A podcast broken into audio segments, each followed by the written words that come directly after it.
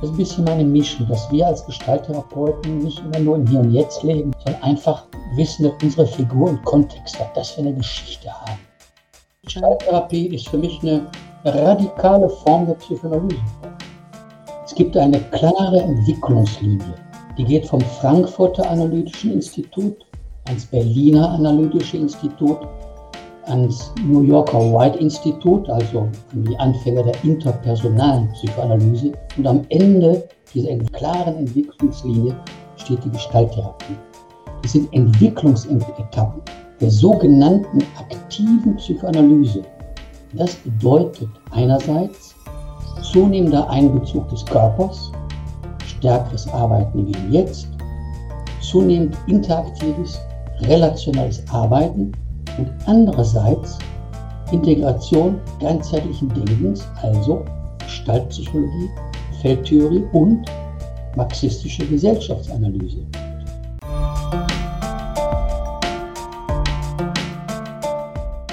Gestalttherapie, der Podcast. Mit Gesprächen und Übungen, Theorie und Praxis. Gestalttherapie verstehen und erleben von und mit mir, Marion Kampmann. Und mit mir, Thilo Nonne. Ja, Herr Botjan, herzlich willkommen. Schön, dass wir das Interview machen können heute. Vielen Dank. Ja, ich möchte Sie gerne erst kurz vorstellen und äh, Sie können dann ergänzen, falls ich was Wesentliches vergessen habe oder Ihnen noch was wichtig ist zu sagen. Ja, Sie leben und arbeiten in Italien, sind Gestalttherapeut mit Weiterbildung in Reichianer, Kör Reichianer Körperarbeit und tiefenpsychologischer Psychotherapie. Sie sind glaube ich, immer noch Redaktionsmitglied der Zeitschrift Gestalttherapie. Nee, seitdem ich in Italien bin, nicht mehr. Ah, seitdem Sie in Italien sind. Seit wann sind Sie in Italien? Seit 2000. Ah, seit 2000, okay. Bin dann in äh, der italienischen Gestaltzeitschrift Ah, okay.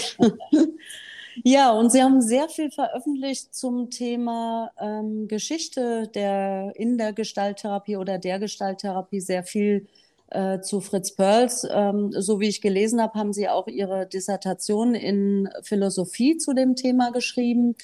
Fritz Perls in Berlin äh, 1893 bis 1933 und dazu äh, ergänzt die äh, deutsche Vorgeschichte und zugleich Aktualität von Gestalttherapie und Gestaltpädagogik. Mhm.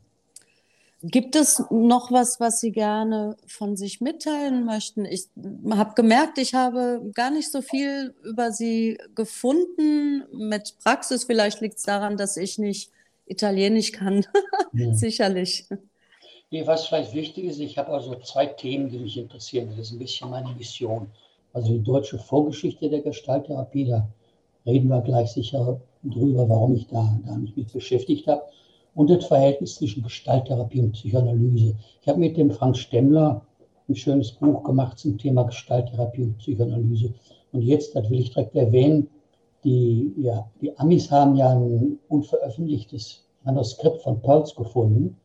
Äh, haben die jetzt veröffentlicht mit diversen Kommentaren von diversen äh, Gestalttherapeuten. Und da habe ich auch einen längeren Kommentar in dem Buch geschrieben, äh, das sich wieder mit der Geschichte und dem Verhältnis Psychoanalyse und Gestalttherapie befasst. Das Ding heißt Psycho Psychopathology of Awareness. Das ist ein, un, ein bisher unveröffentlichtes Manuskript von. Mhm. Das ist eigentlich sehr interessant. Ja, den Rest angeht, ich lebe in Italien, ich arbeite hier und ja, nee, viel mehr gibt es da nicht zu sagen. Mhm. Und das Buch, von dem Sie gerade erzählt haben, das ist jetzt erst veröffentlicht ja, ja, worden? Habe ich ja, richtig verstanden? Ja, das hat der, der Jean-Marie Robin und der Charlie Baumann, die haben das veröffentlicht. Mhm. Sehr spannend. Das heißt erstmal auf äh, Englisch vermutlich? Ja, auf Englisch ist jetzt schon in, auf, Spanisch, auf Russisch, auf Italienisch. Also ich weiß nicht, ob es auf Deutsch jemals übersetzt mhm. wird. Das wird in viele Sprachen übersetzt. Ja, ah ja, sehr spannend. Und natürlich wichtig, sagen wir mal, die Basis die von meiner Arbeit ist, ist der Fakt, dass ich dann aus der, aus der Dissertation ein Buch gemacht habe, eben Fritz Perls in Berlin, Expressionismus, Psychoanalyse, Judentum, das ist auch in Englisch, Italienisch übersetzt worden. Das ist eigentlich mhm. die, der, der, der, der Mittelpunkt meiner Arbeit. Ja. Ja, und ähm, wie kam es so dazu, dass Sie sich so intensiv mit der Entstehungsgeschichte der Gestalttherapie beschäftigt haben? Also was war Ihre Motivation und was begeistert Sie, so wie ich merke, auch heute noch daran? In den 70er Jahren, in, in einer politisierten Studienzeit, habe ich mich einfach für Deutschland, für deutsche Geschichte in den Vor-Hitler-Jahren interessiert. Eben äh, ein Stück sehr faszinierende deutsche Geschichte. Weimarer Republik, die Roaring Twenties, ne? dieser Mix aus Politik und Kultur, äh, die Expressionisten, Dada, Proletkult, Brecht, äh, Piscator, Prolet, Pro, Proletkulttheater, die ganze Regel der deutschen Linksintellektuellen, die meisten von denen waren ja Juden, ne? die Frankfurter Schule, Adorno, Horkheimer, Marcuse, Ernst Bloch und da war dann Freud und die Linksmarxisten, die Freudomarxisten, Wilhelm Reich, Erich Fromm, Fennichel, Bernfeld. Da habe ich mich interessiert. Und nach der Gestaltausbildung in den 80ern oder Ende der 80er habe ich dann begriffen, dass dieser Frederick Pearls, dass der Frederick eigentlich Friedrich Salomon Perls hieß, aus Berlin kam und genau, genau in dieser für mich so faszinierenden Zeit gelebt hat. Und zwar 40 Jahre, mehr als die Hälfte seines Lebens. Und da dachte ich, Mensch, die Biografie will ich aber jetzt mal lesen. Und die gab es gar nicht. Es gab nur eine Bemerkung in dem biografischen Buch von Gaines, ja, über die deutsche Vorzeit von Pearls wüsste man ja eigentlich nichts. Das Material ist verloren gegangen wegen des Holocaustes. Stimmt nicht einfach. Die, die Wahrheit ist, da hat sich nie jemand mit beschäftigt. Und da dachte ich dann, wenn es das Buch nicht gibt, dann muss ich es eben selber machen. Und ich habe dann außer dem persönlichen Interesse einfach, muss ich sagen, habe ich auch ein Stück äh, Verantwortung gespürt, weil es ging schließlich um Deutsche, von Deutschen vertrieben worden sind. wo ich dann dachte, mhm. dann kann das wirklich und soll das auch ein deutscher Gestalttherapeut machen, weil ich auch nur mh, hm, so an das Material rankam, also das ja überwiegend mhm. Deutsch existiert. Also das ist eigentlich der Hauptgrund. Mhm. Ja, das heißt, Sie haben auch ein großes Interesse an den äh, politischen Aspekten äh, der Gestalttherapie. Ähm, oder? Ja, ja. Für mich ist einfach wichtig, dass die Kollegen wissen, dass der Pearls, dem, der wird ja oft so kritisiert, der hätte da als alter charismatischer Hippie-Guru in Esalen gesessen und wäre nicht politisch gewesen. Mensch, der Mann der mhm. aus dem Ersten Weltkrieg, der war an der Novemberrevolution beteiligt, der hatte, der hatte, der war sehr politisiert, ne? der war wie die ganzen mhm. Linkssektuellen, war der in den kommunistischen Kulturorganisationen aktiv. Einfach, das müssen wir wissen. Ja, bevor wir noch ein bisschen was zur Geschichte hören, können Sie uns äh, vielleicht kurz die Entstehung der Gestalttherapie erläutern. Also welche Wurzeln hat die Gestalttherapie? Welche Theorien haben die Gestalttherapie beeinflusst und vielleicht auch welche Personen waren wesentlich für die Entwicklung in der Gestalttherapie? Mhm. Also da kurz, kurz geht es nicht. Da muss ich Sie um Geduld bitten. Da werde ich ein bisschen länger ausholen. Und als kurze Vorrede, also ist klar, wir reden über, nicht über die Weiterentwicklung der Gestalttherapie, sondern wirklich nur über die Entstehungsgeschichte hier. Und klar ist, äh, Pearls hat die Gestalttherapie nicht in den Hügeln von Esseling erfunden. Ich glaube daran glaubt kein deutscher Kollege mehr, aber ich weiß, in anderen Ländern, auch in Italien, gibt es immer noch Institute, für die ist Gestalter wie das, was Pearls in Iserlohn gemacht hat und Schluss. Und Gestalttherapie ist auch nicht einfach entstanden, weil die beiden Pearls und Goodman sich getroffen haben und dann 51 ein geniales Buch geschrieben haben. Ist auch nicht der Entstehungsmoment der Gestalttherapie. Ja. Geht ja immer um Figurhintergrund, um Kontext, um Prozess und Kontext. Äh, und wie Pearls selber beschrieben hat im Untertitel von Igor Hammer the Aggression, geht um eine Revision der Psychoanalyse. Und für mich, für mich, das ist meine, ich habe mich sehr damit beschäftigt, das ist natürlich meine Leseart. Es gibt eine klare Entwicklungslinie. Die geht vom Frankfurter Analytischen Institut ans Berliner Analytische Institut ans New Yorker White Institut, also an die Anfänger der interpersonalen Psychoanalyse, ich komme darauf zurück, und am Ende dieser klaren, klaren, für mich klaren Entwicklungslinie steht die Gestalttherapie. Das handelt sich einfach, ich sage mal einfach, ich habe mich damit beschäftigt und das ist so einfach und klar zu, zu sehen. Das sind Entwicklungsetappen der sogenannten aktiven Psychoanalyse. Das bedeutet einerseits zunehmender Einbezug des Körpers, stärkeres Arbeiten wie Jetzt, zunehmend interaktives, relationales Arbeiten und andererseits Integration ganzheitlichen Denkens, also Gestaltpsychologie, Feldtheorie und marxistische Gesellschaftsanalyse. Das ist ein Entwicklungsprozess äh, vor dem inner, innerhalb und vor dem Hintergrund der psychoanalytischen Bewegung. Konkret beginnt diese Tradition wie Freud und Breuer, also deren kathartische und dramatisierende Methode, wo sich ganz viel findet, was Paul später gemacht hat. Also die, die kathartische Methode von Freud und Breuer.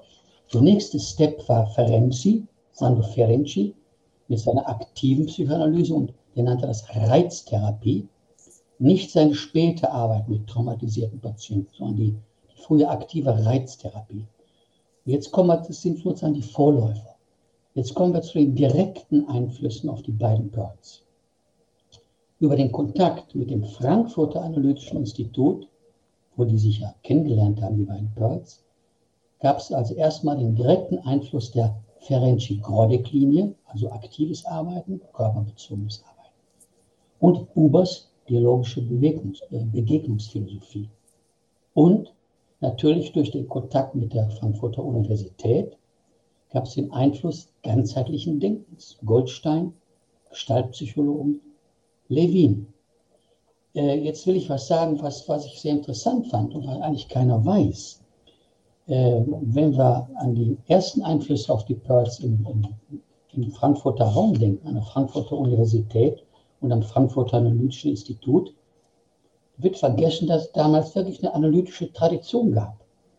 Und die die gab es nochmal wieder nach 45 im südwestdeutschen Raum, gab es eine psychoanalytische Tradition auf Buber basierend, die sehr dialogisch dachte und arbeitete. Die waren an realer Beziehung, nicht an Übertragung interessiert. Und die waren feldtheoretisch. Das sind dann heute fast vergessene Nachkriegsnamen wie Felix Schottländer in Stuttgart und vor allen Dingen Wolfgang Hochheimer in Frankfurt. Der Hochheimer ist interessant. Der hatte in Frankfurt zeitgleich mit Laura Perls bei Goldstein und Gelb studiert und promoviert und am Frankfurter und Berliner Analytischen Institut eine Ausbildung gemacht. Also komplett parallel zu den zu Laura Perls. Und 1954 hat er einen sehr interessanten Aus Aufsatz veröffentlicht. Der sollte mal in einer Gestalttherapiezeitschrift veröffentlicht werden. Also 1945, der Aufsatz hieß zur Analyse des therapeutischen Feldes. Wäre heute total aktuell. Aber die, die, die Basis, wenn Sie mich fragen, was ist der Kern unseres Ansatzes? Die Basis unseres Ansatzes ist, ich komme da immer wieder darauf zurück, der Versuch der Integration von aktiver Psychoanalyse und Gestaltpsychologie oder Ganzheitsbetrachtung. Also der Versuch von Fritz, und Lore ihre beiden Schwerpunkte zu integrieren. Fritz, der war immer 80 Prozent Analytiker und die Lore, die war ja, sagen wir mal, 70 Prozent Gestaltpsychologin. Der Pearls schrieb ja in den 20er Jahren, schrieb, als sie anfingen, sich kennenzulernen, schrieb der schon in den 20er Jahren an die Lore, was von er nannte das eine gestaltpsychoanalytische Möglichkeit. Und der Goodman nach 51 hat das genauso gesehen. Der nannte das einfach der sprach von der Gestalt Psychoanalytic Base auf Gestalttherapie. Das ist unsere Basis. Aber, Entschuldigung, weil ich muss ein bisschen ausholen. Wenn es zu viel wird, unterbrechen Sie mich. Aber, das ist nichts Ungewöhnliches für diese Zeit. Das ist auch ein Missverständnis unter den Gestalttherapeuten, die immer denken, ja, die Pearls, die sind ja von der Psychoanalyse gestartet, haben dann die Gestaltpsychologie integriert. Das ist so, so einmalig. Das ist Quatsch. Es gab enge Verbindungen zwischen Gestaltpsychologen und Psychoanalytikern in den Weimarer Jahren. Das weiß nur niemand. Es gab diese Bemühungen schon an der Frankfurter Universität und der Siegfried Bernfeld, also ein linker Berliner Psychoanalytiker, der hat sogar eine Arbeitsgruppe aus Psychoanalytikern Gestaltpsychologen und Levin-Schülern ins Leben gerufen. Zum Beispiel, es gibt den Analytiker und Reichschüler parallel zu Pearls, äh, den Georg Gerü, der hat in Berlin Gestaltpsychologie und Feldtheorie studiert und ist davon beeinflusst geblieben, noch bis in die 90er Jahre. Und der Mann war Lehrtherapeut am New Yorker offiziellen äh, Institut. Ja, das heißt, äh, nach, also nach Frankfurt äh, ist Peirce ja nach Berlin zurück. Und da war natürlich auf einmal die Charakteranalyse von Reich und äh, Otto Fähnliche zentral. Und Charakteranalyse hieß, was hieß Charakteranalyse? Hieß von der psychischen Oberfläche aus zu arbeiten. Wir sprechen über Psychoanalyse hier. Ne?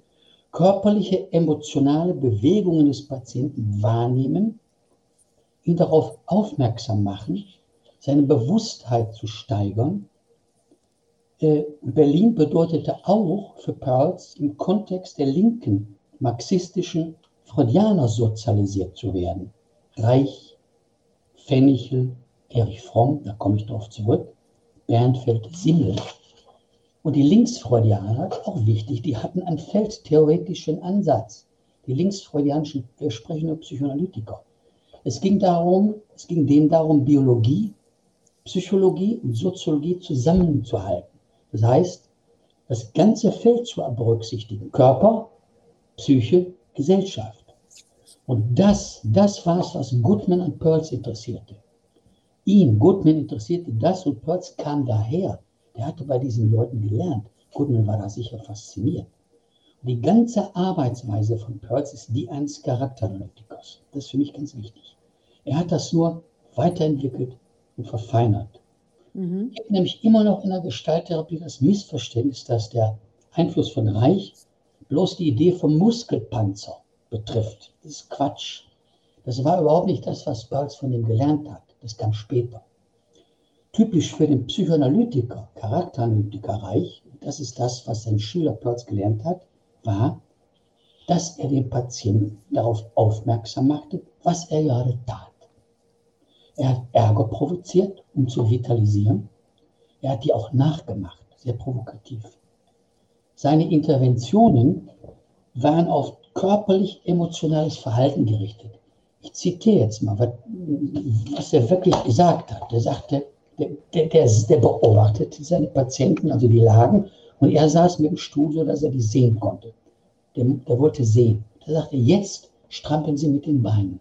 Hm. Jetzt beißen Sie sich auf die Lippen. Jetzt runzeln Sie die Stirn. Es ging, es ging wie in der Gestalttherapie schon um Bewusstmachen der sogenannten Widerstände gegen das Hochkommen von Emotionen und Erinnerungen. Und in den 30er Jahren haben die Charakteranalytiker darüber intensiv diskutiert, über, dieses, über diese Technik. Und der Fennichel, der war ja Supervisor von den beiden Pearls, der hat 1936, 36, jetzt passen Sie auf, was ich Ihnen vorlese. Ich war da sehr überrascht. Der hat 1936 auf die Gefahr aufmerksam gemacht, dass die Übertreibung dieser Technik, denken Sie da jetzt mal an, an den konfrontierenden Pearls, dass die Übertreibung dieser Technik zu narzisstischen Kränkungen, Abhängigkeit und Unterwerfung führen kann. Dann hat er eine dialogischere Art für diese Technik vorgeschlagen. Das lese ich noch vor, was der vorgeschlagen hat.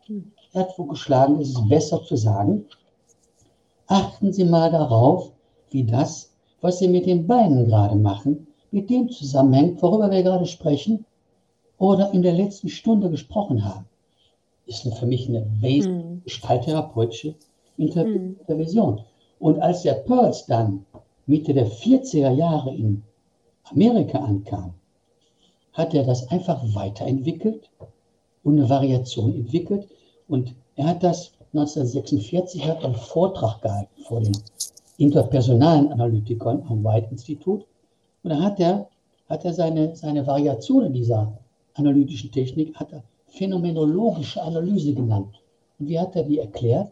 Er hat erklärt, jetzt schlage ich meinen Patienten vor, jeden Satz mit jetzt oder hier und jetzt zu beginnen. Also 1946, als von Gestalttherapie noch gar nicht die Rede war. Also alles schon vor der Entstehung der Gestalttherapie. Mhm.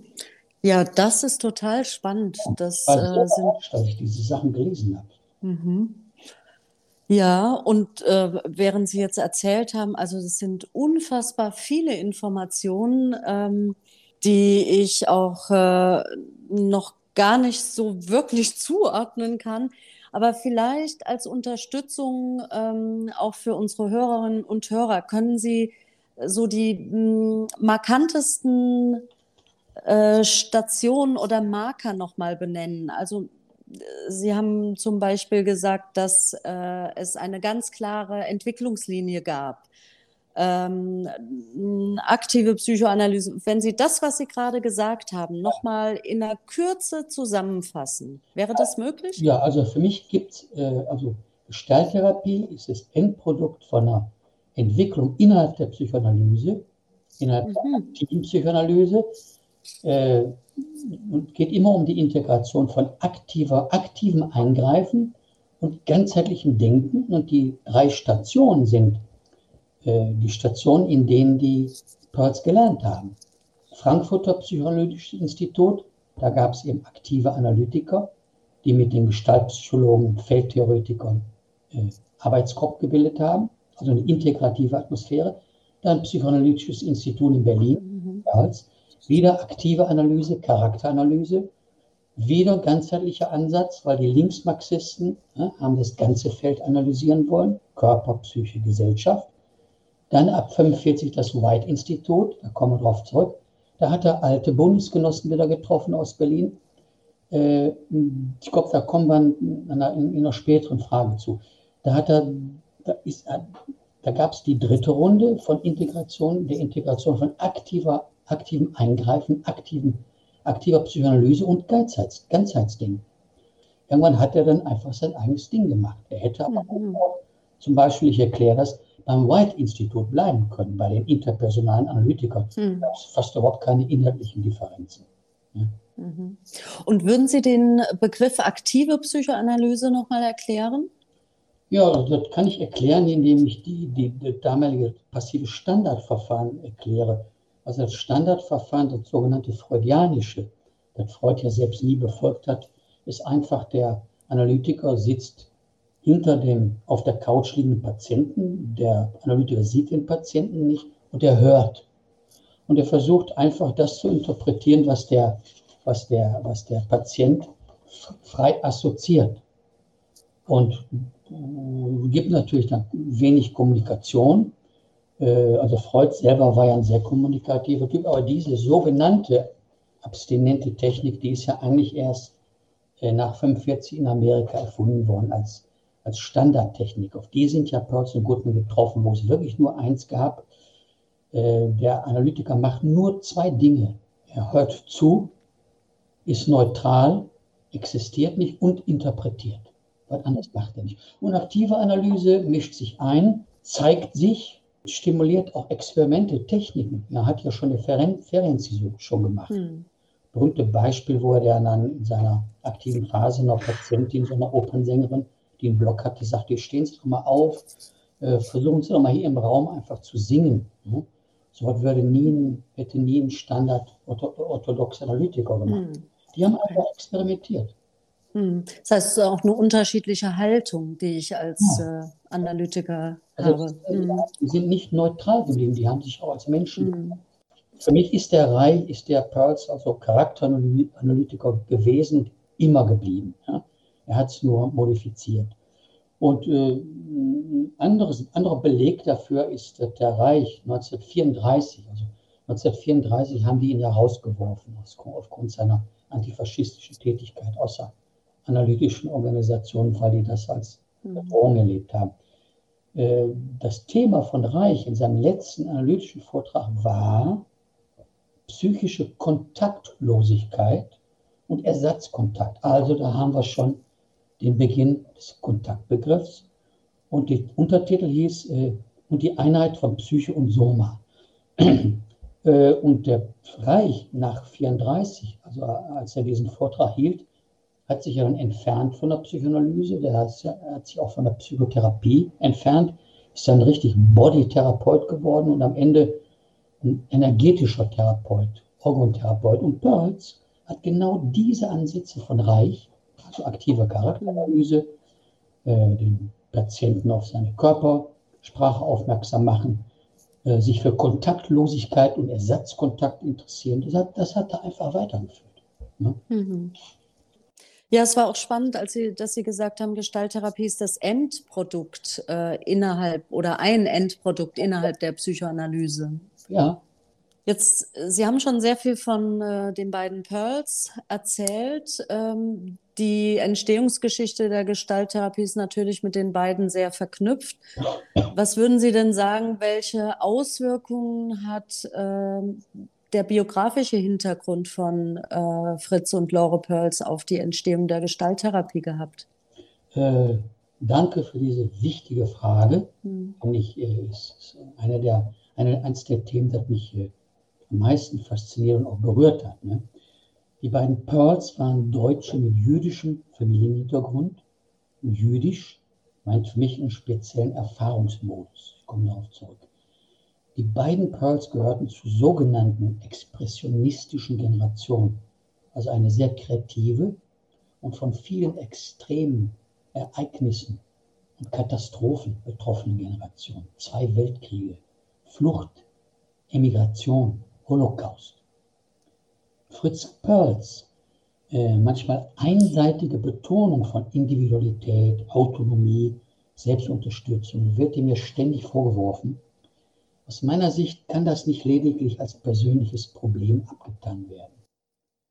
Für diese meist linken Außenseiter und speziell Juden unter denen war das Aufgehen in einem Kollektiv, in, in einem großen Wir nicht möglich.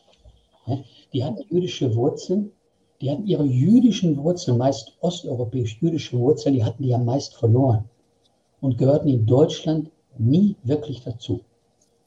Hinzu kommt, dass die völkische Nazi-Ideologie, jetzt kommen wir auch an gestalttherapeutische Begriffe, die haben mir, die Nazi-Ideologie hat ja die Aufgabe der Ich-Grenzen verlangt. Hingabe an das Ganze. Die waren Anti-Individualisten. Entsprechend war die Antwort einiger dieser Außenseiter die, die Verteidigung der Individualität, eine Weigerung, die Ich-Grenze aufzulösen und auch die konkrete Erfahrung, dass man aware, ne, bewusst sein muss an, an der Grenze zwischen Ich und Umwelt.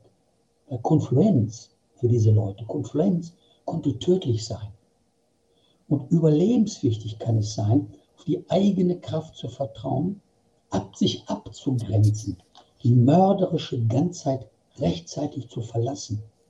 Das ist Fritz und, Fritz und Laura Perls äh, gelungen. Und diese Erfahrung, diese existenzielle Bedrohungserfahrung, die findet sich auch in, der, in unserer Assimilisa Assimilationstheorie. Ja, das, was von außen kommt, nicht schlucken, durchkauen. Es geht um ein bewertendes Ich. Ja, nein, annehmen, ablehnen. Pearls, der nannte das ja introjizieren und das, was, wir, das, was er introjizieren nannte, hat er in seinem ersten Buch in Bezug auf die Propagandamaschine von Josef Goebbels hat er genannt. Und introjizieren heißt auch etwas hinuntergöbbeln. Ne? Und hinuntergöbbeln? Göbbeln, ja. Ah. Von, von, äh, von Goebbels, runtergöbbeln. Und ich habe das in, in diese Erfahrung äh, vor dem Hintergrund, dass er immer so kritisiert wurde, weil er zu sehr die Autonomie und nicht so das Feld und den Dialog und die Beziehung betonte. Diese Erfahrung, die habe ich genannt, in der, habe ich in der Formel zusammengefasst, Autonomie statt Auschwitz. Und für mich ist ein mhm. wichtiges deutsches, europäisches Erbe und wesentlich für unseren Ansatz. Und besser, ich finde es wirklich besser, wir vergessen das nicht. Nicht nur Intersubjektivität, das ist ja das große Thema. Super Thema, wichtig. Aber nicht, nicht einseitig werden, nicht nur Intersubjektivität, sondern auch Subjektivität und auch im Sinne von Abgrenzung und Autonomie. Ne? Das ist der wichtige Betonung von Intersubjektivität und Feldtheorie im Moment. Also das ist für mich, das ist wirklich die Lehre, die ich aus deren Lebensgeschichte gezogen habe und die den Gestaltansatz speziell von Perls geprägt hat. Das ist nicht nur ein Problem einer narzisstischen Störung, das ist die Erkenntnis, eine Lebensresümee einer Generation von geflüchteten mhm. deutschen Juden. Mhm.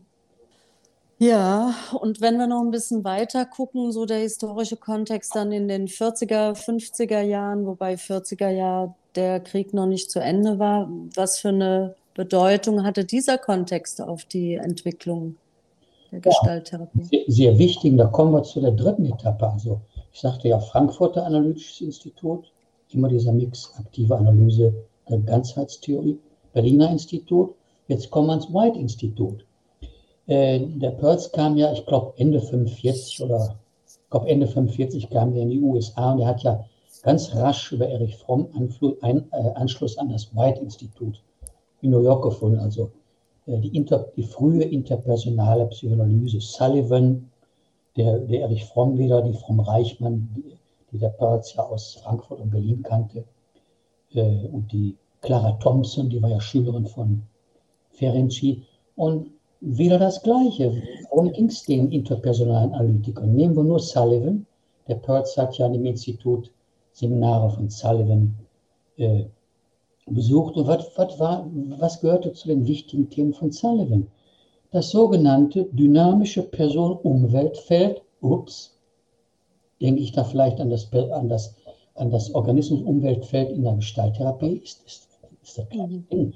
Pertz, äh, Sullivans Begriff war dynamisch dynamisches Person-Umweltfeld und er sprach immer vom sogenannten Kontaktbedürfnis. Ne?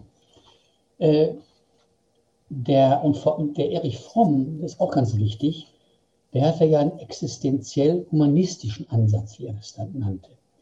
Und der war, der kam ja aus dem gleichen äh, äh Sozialisationsfeld wie Perls, also genau wie Perls, Frankfurter Institut, Berliner Institut, und der hat in seiner Arbeit, genau wie Fritz Perls, und das weiß auch kaum einer, weil es gibt wenig klinische, also therapeutische Schriften von Fromm. Es gibt immer nur diese soziologischen, mhm. philosophischen Schriften. Aber es gibt da was. Ich habe mir das angeguckt. Und der Perls und der Fromm kamen aus dem gleichen Feld. Sie sind auf die gleiche Art ausgebildet worden. Und auch der Fromm legte extremen Wert auf die Authentizität des Therapeuten und die Selbstverantwortung des Patienten.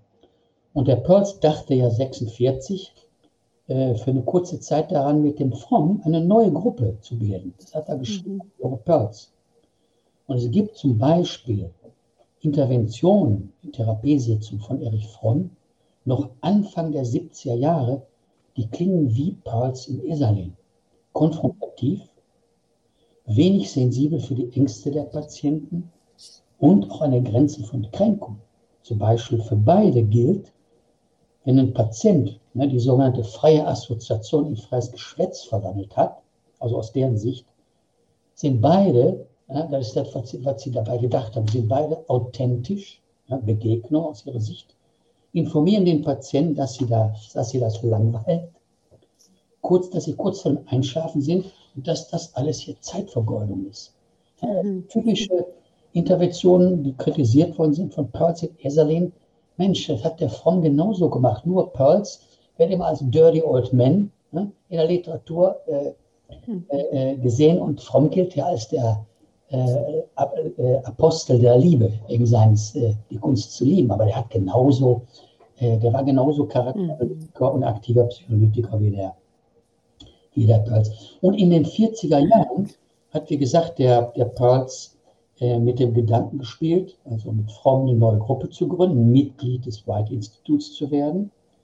Und die, die interpersonalen Analytiker, ja, damals, das war die erste Generation, heute gelten die ja äh, als eine der wichtigsten Quellen für die sogenannte relationale Psychoanalyse. Ja.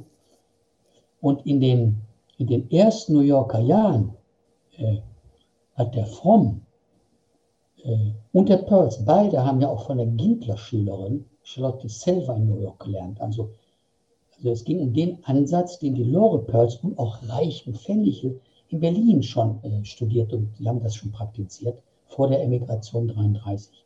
Also es ging um Körperwahrnehmung, Atem, die ganze Awareness-Arbeit steckt schon im Ansatz von der Gintler. Ja? Mhm. Eigentlich das weiter in Amerika weitergeführt, was in der, durch die Emigration 33 abgebrochen war. Und das war nur die, die kleine Gruppe am White Institut und Pauls und Goodman, die das versucht haben weiterzuentwickeln. Aktive Psychoanalyse und Ganzheitsdenken. Mhm. Der Rest in Amerika war war normiert nur neue Orthodoxie. Mhm. Nur Abstinenz und nur interpretieren. Mhm. Das ist ja wirklich unfassbar, was Sie für ein Wissen haben. Äh, die, die ganzen Namen, äh, die Zusammenhänge, äh, die Differenzierung innerhalb der Psychoanalyse, es ist äh, unglaublich. Es hört sich für mich auch so an, als ob ähm, äh, Pearls jetzt gar nicht so etwas super Tolles Neues ähm, hervorgebracht hat, sondern ganz viele andere ähnlich gearbeitet haben, ohne das so benannt zu haben. Erstens ja und zweitens war Pearls auch, und das ist wichtig, ein Konservator, der das, Mhm. was er in Frankfurt und Berlin bis zur Flucht gelernt hat, hatte aufbewahrt, mitgenommen, weiterentwickelt, während die, die sogenannte offizielle Psychoanalyse das weitgehend verloren hat. Mhm. Ja, jetzt erst seit den 80er Jahren sind die wieder angefangen, ah, Begegnung und Körper. Ja? Und der Pearls hat das aufbewahrt. Er war auch ein Konservator, Mhm. Konservator und Weiterentwickler. Mhm. Er hat es nicht erfunden, das ist mir wichtig. Und aus, aus meiner Sicht gehören wir alle zu derselben Tradition. Brothers and Sisters. Und da kann man viel voneinander lernen und sich gut Mhm. miteinander auseinandersetzen. Mhm. Also sagen wir mal. Gestalttherapie ist für mich eine radikale Form der Psychoanalyse. Ah, das ist auch interessant. Gestalttherapie ist eine radikale Form der Weil Psychoanalyse. die beiden Pearls sehr radikale Elemente, die für eine Zeit in die Dissidenz gedrängt worden sind, einfach eigensinnig weiter, weiter, weiter, wir haben es aufbewahrt und weiterentwickelt. Mhm. Ja, sehr spannend. Ja, zu dem Thema Abgrenzung äh, der Psychoanalyse. Wir hatten ja auch schon gesagt, so in den 30er Jahren hat es ähm, bei Pearls begonnen, dass er sich zunehmend mehr von der Analyse abgegrenzt hat. Können Sie noch mal kurz sagen, wie es dazu kam? Also welche Ja. Faktoren da beteiligt waren, welche Menschen vielleicht? Für mich ist ja ein Entwicklungsprozess. Ich habe das schon erwähnt. Äh, Also in den 30er Jahren hat der Pearls aus meiner Sicht nicht, nicht in, keiner, in keiner Weise von der Psychoanalyse entfernt. Er war Charakteranalytiker der Berliner Schule, wurde von der IPA, also der Internationalen Psychoanalytischen Association, auch als Reichsschüler identifiziert damals. Das heißt als linker politischer Analytiker. Und sein Lehranalytiker Reich, Ende der, Anfang der 30er Jahre, war ja 33 schon kalt ausgeschlossen worden wegen seiner antifaschistischen Aktivitäten.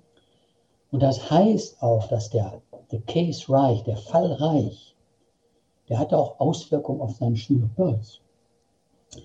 Der hatte aufgrund der Pearls, aufgrund seiner Persönlichkeit, der galt nämlich als impulsiv und triebgesteuert, als nicht zähmbar.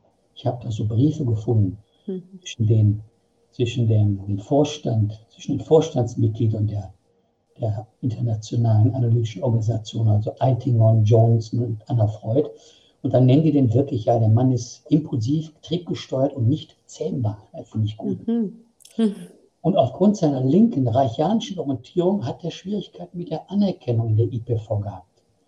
Und dass er dann am Ende, als er nach Südafrika gegangen ist, nach Johannesburg, dass er keinen offiziellen Lehrauftrag für die IPV bekommen hat, das hat ihn zutiefst gekränkt.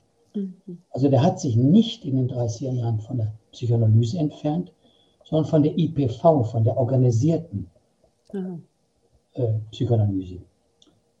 Und jetzt komme ich wieder äh, auf New York. Äh, Also in Mitte der 40er Jahre liefen ja seine Gedanken wieder parallel zu denen von den frühen äh, interpersonalen Analytikern am White-Institut. Ne? Der Pearls hat sich ja noch, die beiden Pearls haben sich ja noch 45, kurz vor der Gründung äh, der Publikation von Gestalttherapie, haben die sich ja immer noch Psychoanalytiker genannt. Und der Goodman, als der mit Pearls oder mit dem Pearls an, an dem Buch arbeitete, hatte, in dem Augenblick hat er ein Buch rausgegeben mit, mit Freud-Schriften. Und ich denke, dass der Pearls nicht am psychoanalytischen White-Institut blieb, 1945, 46, 47, hat wenig mit inhaltlichen Differenzen. Mhm. Und da gibt es wenig inhaltliche Differenzen. Das hat er schon aus meiner Sicht mit seiner Persönlichkeit zu tun. Der, der wollte halt immer sein Ding machen, der hatte Sehnsucht, irgendwo dazu zu gehören, hat es aber nie hingekriegt. Das hat sich eigentlich nie erfüllt. In der New Yorker Gründergruppe ging es ja auch nicht, da hat er sich auch wieder abgesetzt. Und ein bisschen hat er natürlich Heimat und Zugehörigkeit gefunden, äh, dann in Esalen und dann in Kanada, mhm. als er dann ja wirklich eine charismatische Autoritätsfigur war. Mhm. Also der hat sich in den 30er Jahren nicht von der Psychoanalyse entfernt, mhm. äh, sondern lediglich von der, der organisierten offiziellen mhm. Psychoanalyse, mhm. die, ja auch, die ihm nicht das gab, was er wollte. Mhm. Jetzt haben Sie schon ein paar Mal erzählt, dass das Thema Zugehörigkeit oder Nichtzugehörigkeit so eine ganz wesentliche Erfahrung war. Und auch äh, eben haben Sie erwähnt, äh, dass da eine Kränkung passiert ist mhm. äh, aufgrund der Ablehnung. Ähm, haben Sie eine Idee oder wissen Sie, oder vielleicht ist es auch eine Einschätzung, wie Pearls damit umgegangen ist, mit dieser Kränkung? Ja, also ich denke, die Kränkung, dieses Nicht-Dazugehören, also heute würde man ja sagen, fehlende, fehlende Anerkennung, ähm, geht ja schon in seiner Kindheit los, durch die schwierige Beziehung mit seinem autoritären Vater, von dem er sich nie akzeptiert gefühlt hat. Er hat ja noch in seiner Altersautobiografie mit über 70 Jahren sich gut erinnert, dass der Vater ihn ein Stück Scheiße genannt hat. Seit er, er hat sich nie vom Vater akzeptiert gefühlt. Die, die, die Ablehnung der analytischen Bürokratie im Lehrauftrag zu geben, hat ihn auch gekränkt. Dann hatte er diesen kurzen Besuch bei Freud gehabt, wo der Freud, der Freud, der war alt und krank, hat ihn an der Tür mit drei Worten abgewiesen. Das hat ihn furchtbar gekränkt. Also wieder mein Vater, der ihn nicht anerkannt hat. Dann die ganze Geschichte als deutscher Jude von seinem Volk. Der, der, die Pearls fühlten sich ja komplett deutsch. Äh, einfach nicht als Deutsche anerkannt worden zu sein. All das, also von der, von der von einer frühkindlichen Kränkungserfahrung bis hin zu einer, zu, der, zu einer Gesellschaftserfahrung in seinem eigenen Lande immer als Außenseiter bezeichnet zu werden und dass sein, sein Volk dann versucht, ihn auch noch zu töten, zu jagen. Mhm. Dann die Nicht-Anerkennung im, im psychoanalytischen organisierten Bereich. Dann hat das, dieser Mix hat dazu geführt, dass er eben diese starke Ich-Zentrierung entwickelt hat, die natürlich übertrieben war, diese diese Betonung mhm. Ich-Grenze und Autonomie. Ich bin ich und du bist du. Wenn es zwischen uns klappt, gut. Und wenn nicht, dann lassen wir es halt. Mein, meine Sichtweise ist eben, natürlich ist das einseitig, aber mhm. es ist wichtig, da steckt was sehr Wichtiges drin, eben seine Überlebenserfahrung. Und er hat überlebt, indem er auf, seine, auf die eigene Kraft vertraut hat. Self-Support wird ja auch heute so kritisiert. Nein, in Krisensituationen, auch in der Corona-Zeit, da ist ja Self-Support wichtig die Fähigkeit, auch ohne Beziehungshilfe von außen aufrecht stehen zu bleiben, das zu tun, was richtig mhm. ist, zu überleben. Das ist eine wichtige Erkenntnis. Natürlich muss das ausgependelt werden. Das machen wir ja auch durch die intersubjektiven, relationalen, dialogischen, feldtheoretischen Ansätze. Seit Jahren macht, macht man in der Gestalttherapie ja nichts anderes. Ist ja wichtig. Aber nicht die eine Polarität, sagen wir die, die Feldtherapie, äh, und Beziehungspolarität an, jetzt so extrem zu betonen und die andere Seite zu vernachlässigen. Ja? Auto, Autonomie, Ich-Stärke. Ich bin ich und du bist du.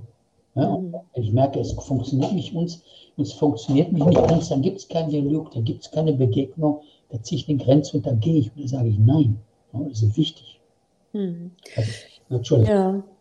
Jetzt äh, ist mir noch eine andere Frage eingefallen. Äh, die Entwicklung, Laura Pearls hatte ja mh, hm, ein weniger einen anderen Stil, gestalttherapeutisch zu arbeiten. Äh, wissen Sie, wann äh, dieser vielleicht deutliche Unterschied zwischen den, dem Arbeiten der beiden sichtbar, spürbar geworden ist und wie, wie war das für Fritz Perls und für Lore, das zu erleben? Waren die beiden in Kommunikation? Also mein Eindruck ist, dass hier bezogen auf die, auf die ganzen theoretischen Ansätze und die, sagen wir, die Grundhaltung in der Therapie, dass sie sich da einig waren, dass sie immer darüber diskutiert haben. Äh, aber natürlich, die Laura Pearls ist eine andere Person, die ist familiär anders aufgewachsen und die ist auch anders ausgebildet worden in Deutschland. Da ist natürlich der Name Kalandor auch so einer dieser Unbekannten. Mhm. Da ja einen Artikel zu geschrieben. Einer der wichtigsten Analytiker in den, bei Marianne und der wichtigste Frankfurter Analytiker, bei dem Pearls in Amsterdam in Supervision war und den gut fand. Und die, der war ja der eigentliche Analytiker von der Lore Pearls. Und der Landor war auch Charakteranalytiker, also aktiv und hat viel mit Wahrnehmung von Körperprozessen gearbeitet. Aber der hatte einen anderen Charakter als Reich. Der war nicht, der war kein Feuerkopf, der war sanfter, mhm. der war nicht konfrontativ wie Reich und Pearls. Also Reich und Pearls passen gut zusammen. Landauer und Lore Pearls kamen gut zusammen. Landauer hat einfach softer, langsamer, weniger spektakulär gearbeitet. Mhm.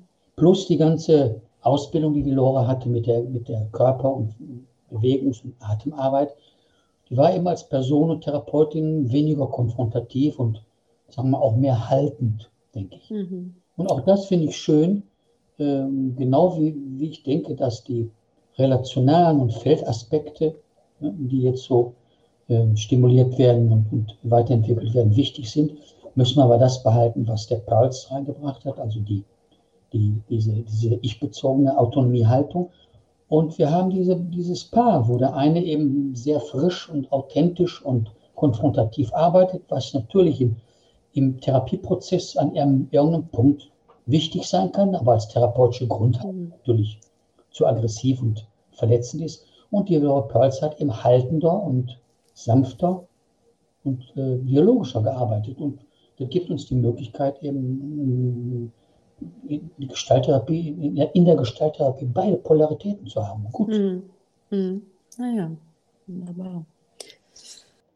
1941 erschien ja das erste Werk von Fritz Perls, Das Ich, der Hunger und die Aggression ähm, die aus meines, meines Wissens heraus gleichzeitig auch den Übergang der damaligen Analyse zum gestalttherapeutischen Ansatz markiert hat.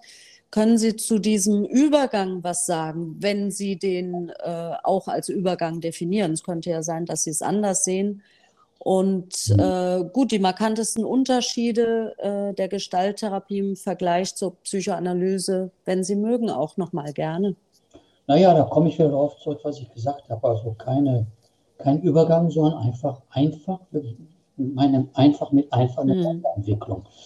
Was der Pearls mit Hilfe von Lore in seinem ersten Buch macht und versucht, ist den Ansatz, den charakteranalytischen Ansatz, also die Psychoanalyse von Reich äh, von 1933 Berlin, äh, weiterzuentwickeln. Und er sagt das auch in Ego Hunger and Aggression sagt er das ganz, ganz deutlich. Und was später Awareness genannt wird, nennt sich dann noch Konzentration, also Konzentrationstherapie. Und das Thema orale Aggression, das war ja sein Vortrag auf dem Analytischen Kongress 1936 in Marienburg, das war einfach ein Beitrag zur Reichschen Charakteranalyse, zur Widerstandsarbeit. Also Ich-Kontrolle, ne? dass alles, was von außen kommt, ne, nicht geschluckt, sondern durchgekaut werden muss. In psychologischen Begriffen einfach, dass, dass die Ich-Funktion, äh, dass, dass die Ich-Funktion der, der, der, Eigenbewertung wichtig ist. Ne? Ich kontrolliere, ich akzeptiere, ich, ich akzeptiere nicht. Und ist einfach so. Gestalttherapie für mich ist eben aktive Analyse, Charakteranalyse, die sich zur interpersonalen Analyse weiterentwickelt hat und dann in Form der Gestalttherapie seine, eine spezielle persönliche Form erhalten hat.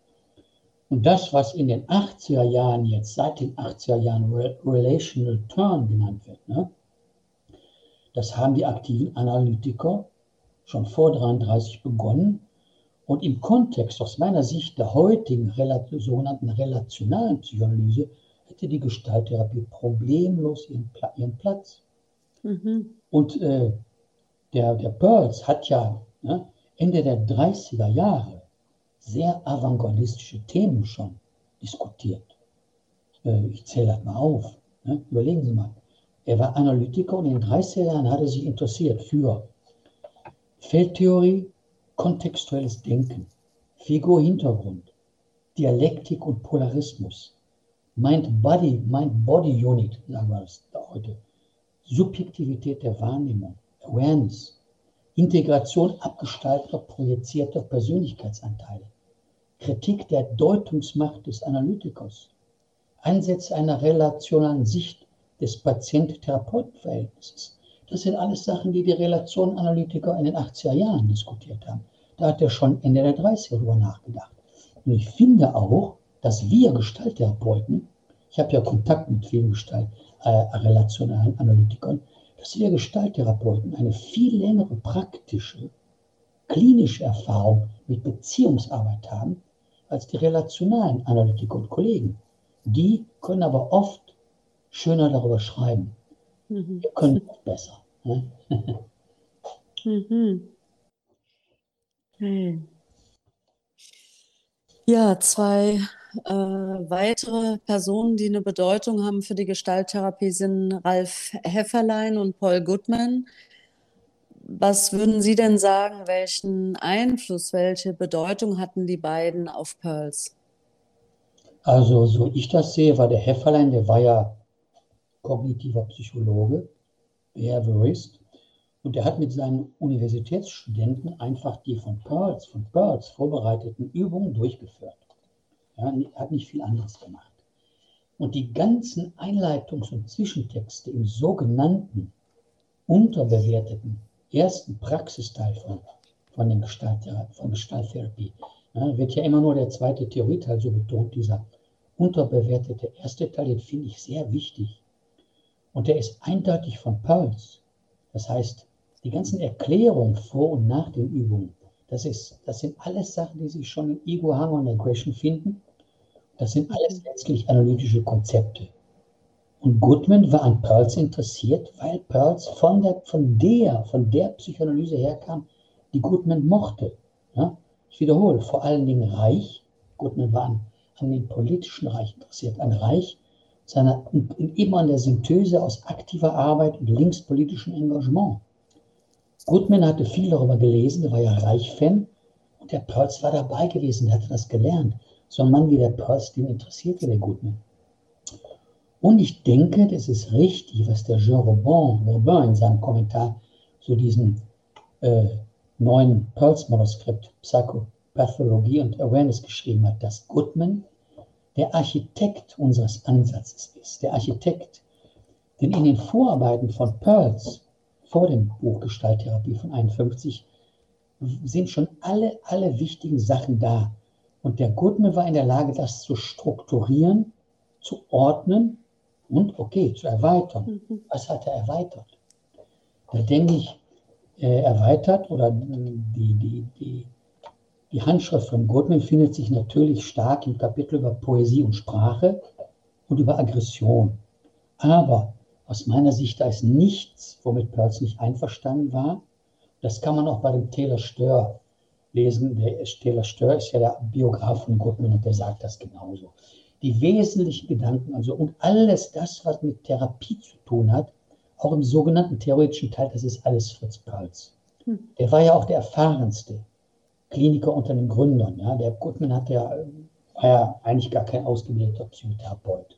Und was da, was da an therapeutischen Ansätzen und Vorschlägen und Neuerungen drin ist, das ist alles Fritz Perls und nichts, womit Herr Perls nicht einverstanden gewesen wäre. In Europa hat sich meines Wissens die Gestalttherapie ab Ende der 60er Jahre verbreitet, ausgebreitet. Was würden Sie denn sagen, wie hat sich die Gestalttherapie damals etabliert in Europa und vielleicht auch, Sie leben in Italien, aber vielleicht auch speziell in Deutschland? Mhm. Ja, also aus meiner Sicht in den 60er Jahren oder ab der 60er Jahre, da ging das so richtig los in den 70ern, denke ich. Gestalttherapie war frischer Wind in der therapeutischen Landschaft. Äh, ich habe das schon erwähnt, in Deutschland, in Europa, dominant war ja die offizielle aus den USA reimportierte, abstinent arbeitende Ich-Psychologie und die deutsche Nachkriegsvariante, ne, die ich erwähnt habe, die vom Buber beeinflusste, dialogisch, feldtheoretisch, intersubjektiv, die war kaum noch sichtbar. Äh, für die Verbreitung spielte natürlich die 68er-Bewegung, die Genkultur eine Rolle. Und aus meiner Sicht für die Verbreitung und die Wucht oder die, die Kraft, mit der sich Gestalttherapie eigentlich quantitativ in Deutschland verbreitet hat, spielte natürlich ein deutsches Thema aus meiner Sicht eine Rolle. Also wir hatten ja eine Armee von schweigenden Vätern, traumatisierten Vätern kein Fühlen, keine Emotionen, gepanzert sein. Ja? Gab es ja speziell für meine Generation, wir hatten ja Väter, die aus dem Krieg kamen, also kollektives Schweigen. Und dann kommen diese Amerikaner, diese amerikanischen Gestaltausbilder, viele von denen Juden, vielleicht Söhne von vertriebenen, vertriebenen Deutscher. Und die waren emotional, die waren liebend und die waren auch manchmal autoritär. Und die haben das emotionale Eis schmelzen gelassen und auch manchmal autoritär aufgebrochen. Und das, denke ich, war in Deutschland sehr wichtig. Mhm. Ja? Und ähm, wie ist es mit der Gestalttherapie heute? Also was würden Sie sagen, wohin entwickelt sich die Gestalttherapie? Vorhin habe ich einmal gehört, sagten Sie, Gestalttherapie hat durchaus das Potenzial, ähm, das ist jetzt meine Deutung als äh, anerkanntes Psychotherapieverfahren ähm, auf den Markt zu gehen. Ja. Jetzt würde mich Ihre Einschätzung interessieren, so im Kontext auch anderer Therapieverfahren. Wie sehen Sie die Gestalt da?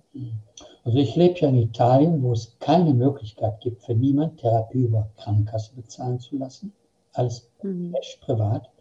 Entsprechend sind alle Verfahren zugelassen und Gestalttherapie ist quantitativ sehr, sehr verbreitet in Italien. Gestalttherapie ist eines der ersten beziehungs- und erlebnisorientierten Verfahren und von daher sehr, sehr wirksam, wie die Forschung auch zeigt. Aus meiner Sicht, ich, Sie haben mich da richtig verstanden, könnte sich auch in Deutschland Gestalttherapie problemlos als tiefenpsychologisches Verfahren anbieten oder praktiziert werden oder integriert werden. In Deutschland wird ja zurzeit versucht, und das ist sicher Realitätssinn angesichts der ganzen Macht- und Lobbyverhältnisse, Gestalttherapie im Rahmen der humanistischen Verfahren zu etablieren. Gut so und gutes Gelingen, würde ich sagen. Hm. Da eigentlich nichts zu sagen. Ja. ja, wir werden auch in diesem Podcast ein Interview mit Lotte Hartmann-Kottek haben zu dem Thema der Anerkennung der Gestalttherapie in Deutschland. Ja. Was bedeutet denn für Sie ganz persönlich Gestalttherapie? Ich lasse Sie mal so offen die Frage. Ja, äh, da muss ich in meinem Grundthema bleiben. Gestalttherapie ist für mich die Psychoanalyse, die ich als neurotischer, leidender junger Mann bei meiner Suche nach Hilfe in den Praxen der damaligen kalten und neutralen Psychoanalytiker nicht gefunden habe. Mhm. Und in der ersten Gestalterfahrungsgruppe, Selbsterfahrungsgruppe, die sich dann in eine Ausbildungsgruppe verwandelt hat, habe ich das gefunden, was ich damals als Jugendlicher bei meiner Lektüre von Erich Fromm und Wilhelm Reich, weil sie mir so vorgestellt hatte, was denn da mhm. sei. Das habe ich in meiner ersten Gestalt Selbsterfahrung mhm. gefunden. Und das Zweite, was für mich wichtig ist, ist, dass Gestalttherapie mir die Möglichkeit bietet, bei Einhaltung ethischer Grenzen, das ist klar, wirklich mit jedem Patienten die für ihn und für mich die für uns mögliche und beste Art von Therapie zu kreieren. das ist wunderbar. Mhm. Das ist in kaum, kaum in anderen Ansätzen. Mhm. Das ist es. Ja, wie schön. Ja, vielen Dank, Herr Butjan, für dieses sehr komplexe, ausführliche Interview und für Ihr unfassbares, tiefes, profundes Wissen in dem Bereich. Ja. Vielen Dank. Äh, Herzlichen Dank. Die Möglichkeit, weil für mich ist einfach wichtig, äh, das ist ein bisschen meine Mission, dass wir als Gestalttherapeuten nicht immer nur im Hier und Jetzt leben, mhm. sondern einfach ja. wissen, dass unsere Figur und Kontext hat, dass wir eine Geschichte haben, dass wir nicht mhm. aus dem Nichts gekommen sind. Wir haben eine Geschichte. Ja. Vielen Dank.